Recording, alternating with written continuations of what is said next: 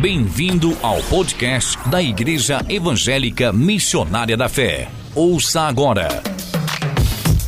Uma mensagem de fé e esperança com o apóstolo Davi Silva. Marcos capítulo 2, versículos 22, mas eu quero ler um pouquinho antes. Marcos 2, 18. Ora, os discípulos de João e os fariseus jejuavam e foram e disseram-lhe: Por que jejuam os discípulos de João e os, e os dos fariseus e não jejuam os teus discípulos? E Jesus disse-lhes: Podem, porventura, os filhos das boldas jejuar enquanto está com eles o esposo? Enquanto tem consigo o esposo, não podem jejuar. Mas dias virão em que lhes será tirado o esposo, e então jejuarão naqueles dias. Ninguém deita remendo de pano novo em roupa velha, de outra sorte, o mesmo remendo novo rompe, e o velho e a rotura fica maior. E ninguém deita vinho novo em odres velhos, de outra sorte, o vinho novo rompe, os odres e entornam-se o vinho, e os odres estragam-se, e o vinho novo deve ser deitado em odres novos. Amém? Senhor, a tua palavra foi lida e será ministrada. Em o nome do Senhor Jesus, o teu amado Filho.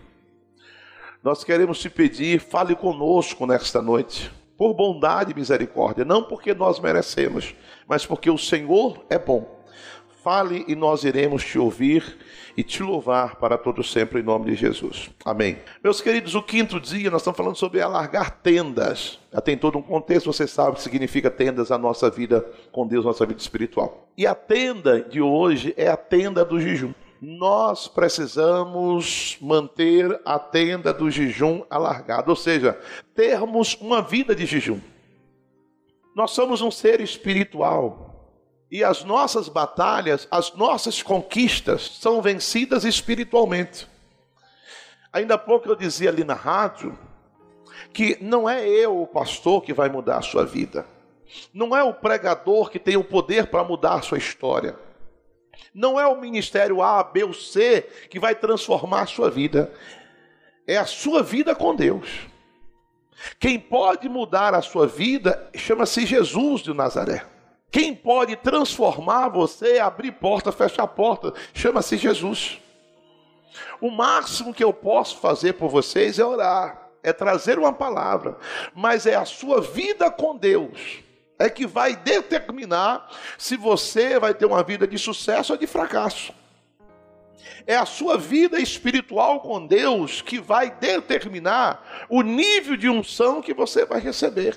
Ah, mas eu faço parte de um ministério poderoso. Mas se você não tiver uma vida espiritual à altura de Deus, não adianta o ministério que você vai estar. Porque Deus é pessoal, a vida espiritual é pessoal. É a sua vida com Deus. Às vezes nós, nós é, é, é, é, nós colocamos a fé no homem, nós colocamos a fé no pregador. É errado. A sua fé tem que estar em Deus.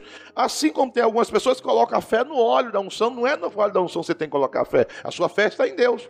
O óleo é apenas um símbolo, é um símbolo, é um ato profético. O óleo é um dos símbolos do Espírito Santo. Quando eu faço, eu estou lá ungindo você, porque é um ato profético, porque a Bíblia diz que se tem alguém enfermo, devo ungir com óleo, porque o óleo é um símbolo, mas a oração da fé, diz o texto, é que vai levantar o doente. É a oração da fé que vai salvar o doente. Ele não vai dizer ainda. E se tiver cometido algum pecado, confesse logo, porque se a pessoa não tiver com a vida espiritual alinhada a Deus, não adianta, meu irmão.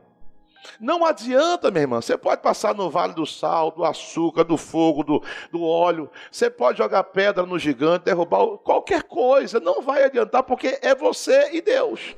Eu dizia na rádio porque os 12 dias de clamor, aqui não é nada. Eu falei, ó, nós não temos uma varinha mágica, não vamos mudar a vida de ninguém. Não, o que nós fazemos aqui é dar uma norte, dar uma direção.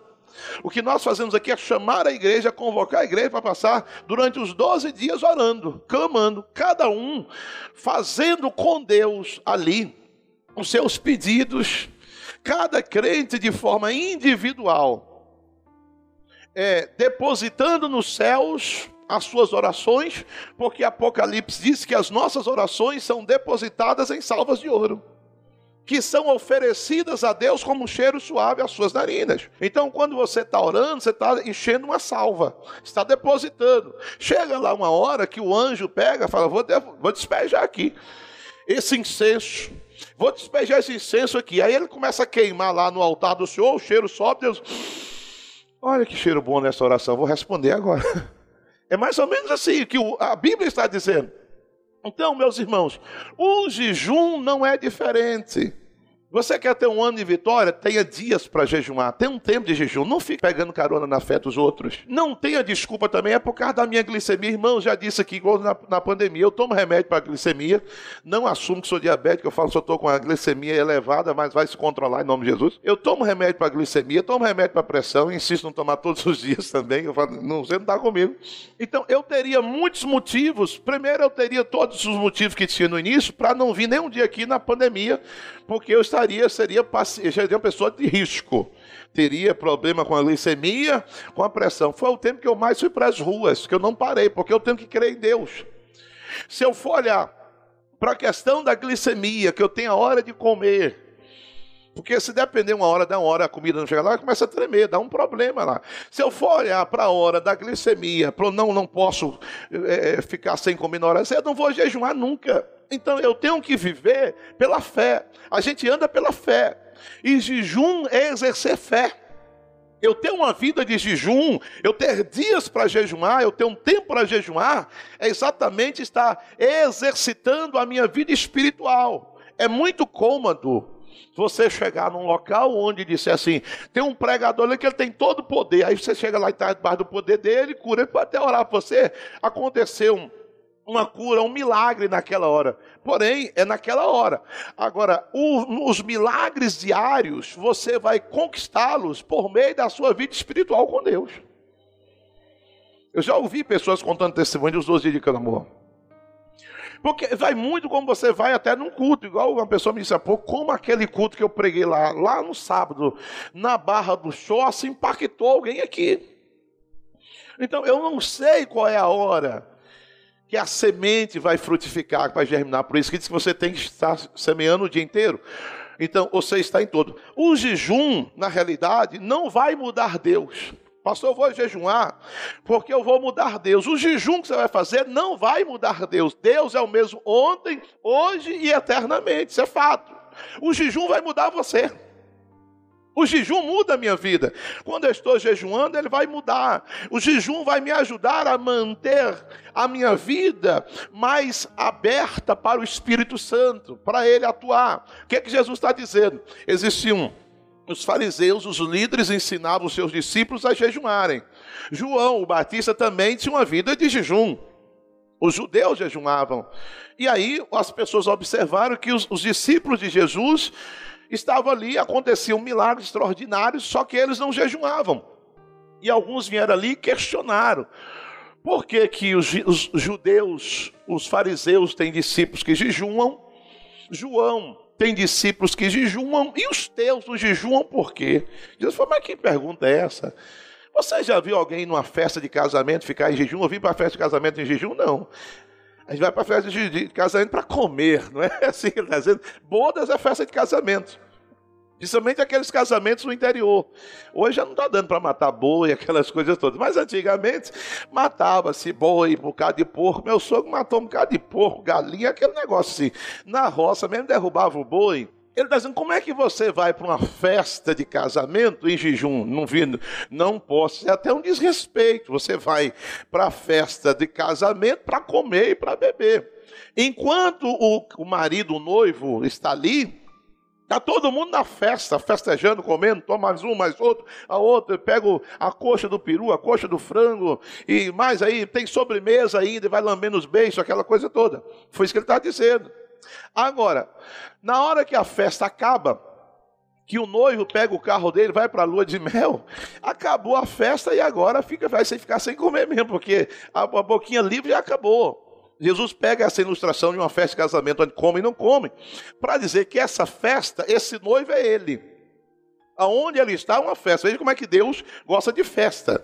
Ele é o noivo que está ali. Enquanto ele estava no meio, estava aqui na terra, com os discípulos, não havia necessidade de se abster de alimentos para buscar um elevo espiritual maior, porque o próprio poder estava entre eles.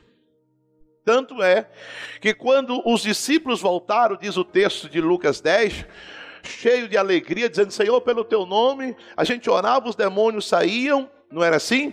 As enfermidades iam embora. Ele disse: Eu via Satanás com uma fúria muito grande cair do céu como raio, mas eu dei poder para vocês. Eu estava de cá dando poder para vocês vencerem. Ele está dizendo: enquanto os filhos estiverem ali, está com eles o esposo, enquanto tenham consigo o esposo, não pode jejuar, né? Continua o versículo aí.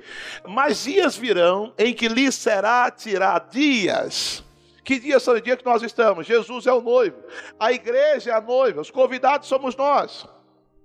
Jesus esteve aqui, enquanto ele esteve aqui, ele foi a força dos discípulos, foi a força da igreja, mas disse: Um dia eu vou ser tirado, um dia eu vou para o céu. Então, enquanto for tirado o esposo, então jejuarão naqueles dias, dia, o dia que você estiver vivo. Enquanto você estiver vivo, é dia de você jejuar de ter um dia de se abster de alimento, de se, se esvaziar daquilo que é carnal para se encher daquilo que é espiritual para estar aberto para a unção, para estar aberto para a revelação, para estar aberto para Deus derramar a graça então nós precisamos provocar essa unção sobre nós. Nós precisamos ter um dia de jejum. O jejum não tornará Deus mais bondoso, porque Deus já é bom, meus irmãos. Ele já é maravilhoso. Nós é que teremos uma capacidade maior de romper espiritualmente. Então naqueles dias irão jejuar. Ninguém é, deita um remendo ou coloca um remendo de pano novo em roupa velha. De outra sorte, o remendo novo vai romper, porque a calça, o pano lá está fragilizado. Um pano novo, quando costura, aí é que rompe, o buraco vai ser maior. E aí ele vai usar a questão dos odres, que eram feitos exatamente de couro, que colocava o vinho, no caso era o suco, que com a fermentação ia esticando aquele couro, aquela bolsa, não é que carregava o vinho, porque o vinho, o suco tem a fermentação. Só que, ao longo da história do uso contínuo, igual um coador, não um coador, mas um coador também envelhece, uma roupa, aquilo que você usa, sei lá onde se faz mandioca, onde a coisa lá, aquela água, aquele caldo azeda, fermenta. Então, aqueles panos vão perdendo a resistência, a fermentação perde a resistência. Ele diz que o odre, aquela bolsa de couro que era feita daquela forma e que ia levando, recebendo o vinho, o vinho que era o suco, e foi recebendo a, a pressão da fermentação e foi ficando um e umedeceu. Com os anos, ela ficou envelhecida, ela ficou frágil. Ele disse: se você pegar um vinho novo, acabou de fazer o suco ali novo, que vai, vai ter o potencial dele todinho para fermentar. E você pegar aquele suco novo, acabado de colher, né, de ser feito ali, de ser produzido, e pegar aqueles odres velhos e colocar dentro e amarrar, quando a pressão vier, aqueles odres velhos não vão resistir, vão se romper, e aí você vai ter dois prejuízos. Vai perder o odre velho e vai perder o vinho, porque vai entornar, vai derramar tudo. O que, que Jesus está dizendo? O odre é o nosso corpo. O odre é você, a base que recebe. Sabe quem é o, o, o vinho novo? É a unção do Espírito Santo. É a presença dele. Ele está dizendo que, o que, que Jesus está dizendo? Que o jejum, essa prática do jejum vai nos renovar. Nós estamos envelhecidos na carne, cansados, ficamos às vezes apáticos, nós estamos num culto, às vezes sem unção, sem alegria, a vida sem alegria, indo e saindo, não vê nada, não recebe mais nada, não, crente já não fala mais línguas estranhas, já não chora mais, já não se emociona, mas nada porque envelheceu. E fica querendo, eu quero novo, eu quero algo novo, mas você precisa renovar. Eu quero viver algo novo, como? Se eu não me renovar. Se você não se renovar, ele está dizendo que o jejum vai nos renovar. Porque não adianta, você não vai suportar o que Jesus faz analogia desse vaso, dessa embalagem que fica fragilizada, envelhecida e não suporta a unção e rompe-se. Ele compara a nós que nós precisamos ser renovados. Ou seja, a, a, a, vida de jejum, quando você tem um jejum, esse jejum vai levar você a se renovar espiritualmente, porque você está se esvaziando do velho, da velha natureza da velha maneira de viver, do velho homem, dos velhos pensamentos, das coisas ruins. Então você vai se renovando, renovando para quê? Para receber o vinho novo. E o vinho é um dos símbolos do Espírito Santo de Deus, assim como o óleo, como o fogo. Eu preciso receber o vinho novo, eu quero o vinho novo, você quer, então para isso a gente precisa fazer algo. E uma das formas de fazer, disse Jesus aqui, é por meio do jejum. Nós precisamos entender que precisamos ser preparados assim como os odres, que eram feitos de pele de animais. Envelhecia, rompia, se não suportava. Tem muita gente que já envelheceu, envelheceu na sua mente, e a Bíblia diz que nós precisamos ter mente renovada. Se nós renovarmos a nossa mente, o que é que diz Romanos 12? Nós vamos experimentar a boa, perfeita e agradável vontade do Senhor. Eu preciso renovar a minha visão espiritual. Tem pessoas vivendo só do passado, mas no passado, no passado, Deus tem algo novo para você.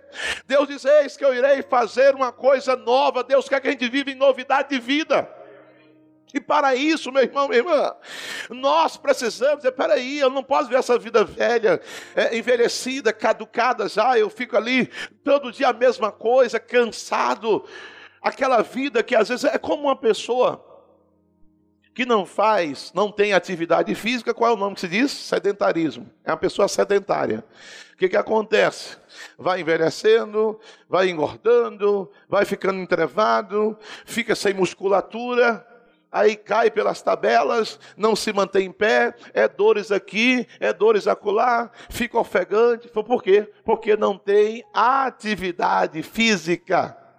Da mesma forma, espiritualmente não é diferente, meu irmão. Se nós não tivermos atividades espirituais, vamos ficar da mesma forma.